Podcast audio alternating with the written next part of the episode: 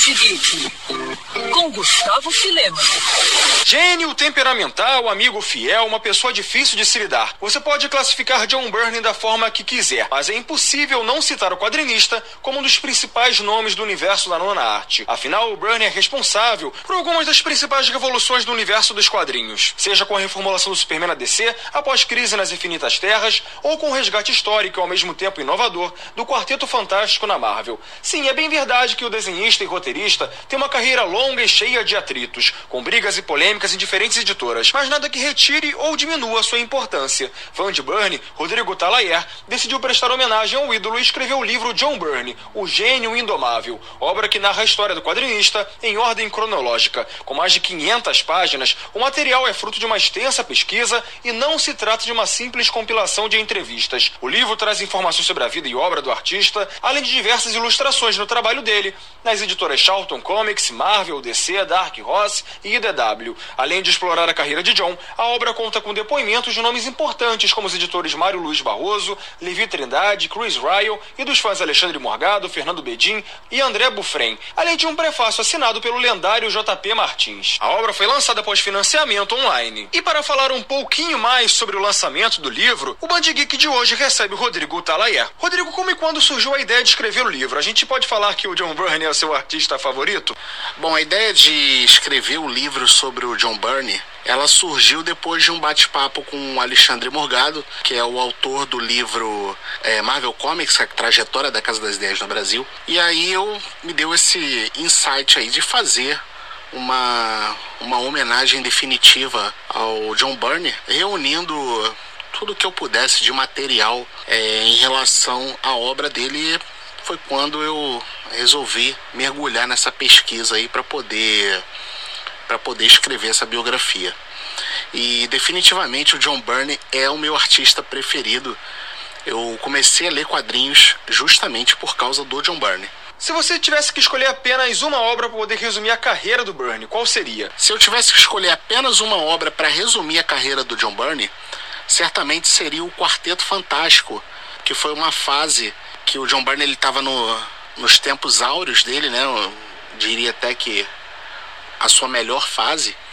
E foi um trabalho que ele fez praticamente sozinho. Ele ficou quase seis anos à frente do, do Quarteto Fantástico e ele fazia os roteiros, fazia arte, fazia arte final durante grande parte do, do run dele no, no Quarteto Fantástico. Então, assim, eu sei que muitos fãs se dividem entre Quarteto Fantástico e X-Men, mas eu, se eu tivesse, se tivesse que escolher apenas uma obra, seria o Quarteto Fantástico do John Byrne. E Rodrigo Byrne sempre teve um temperamento, digamos, difícil, né? Colecionando brigas, inimizades ao longo da carreira. Como é que foi abordar essa questão no livro? Ainda mais levando em consideração a importância dele em momentos considerados cruciais, né? Nas trajetórias da Marvel e da DC. Tem um capítulo no, no livro que ele se chama justamente Polêmicas, e em que eu trato dessa, dessas questões aí, dessas brigas aí que, que o John Byrne arrumou ao longo da carreira dele e que não foram poucas, né?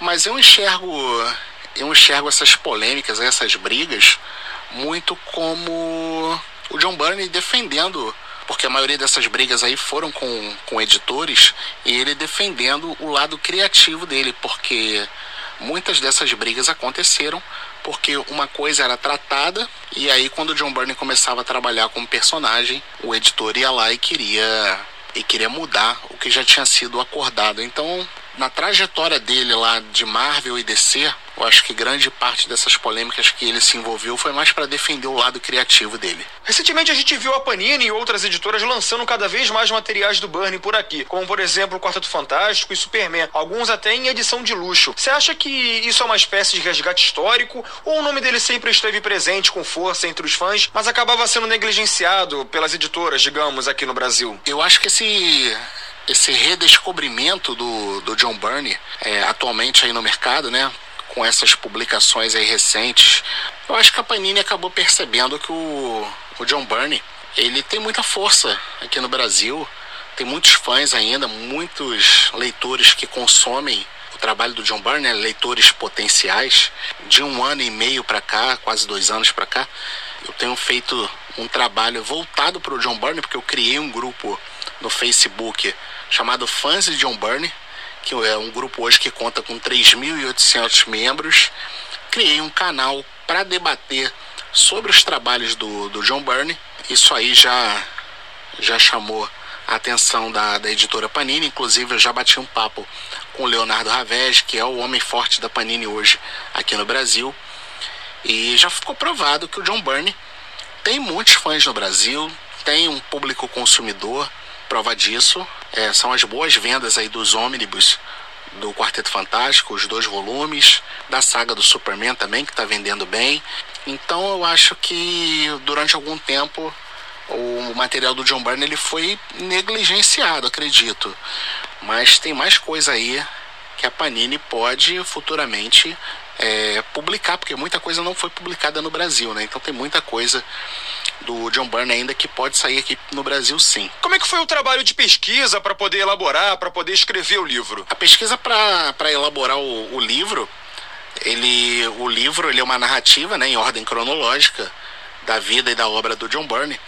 Então foi uma pesquisa que deu bastante trabalho porque eu fiz baseado em entrevistas do, do John Burney, material que eu coletei em revistas, livros, internet. Consegui conversar com o agente do John Burney, o Chris Ryle, que foi um cara que um cara que tirou muitas dúvidas sobre o John Burney, me contou muitas histórias sobre os 16 anos deles trabalhando juntos, do John Burney na editora IDW. Então, assim, foi um trabalho árduo, mas, mas bem, bem prazeroso, bem satisfatório. E, obviamente, encontrei é, vários fatos e histórias que eu não conhecia. Né? Inclusive, histórias sobre como algumas obras foram criadas, foram elaboradas. Isso aí acabei encontrando em entrevistas, acabei encontrando em próprias postagens do, John, do próprio John Burney no, no fórum dele, no Burning Robotics. Quer ouvir essa coluna novamente? É só procurar nas plataformas de streaming de áudio. Conheça mais dos podcasts da Mandirinhos FM Rio.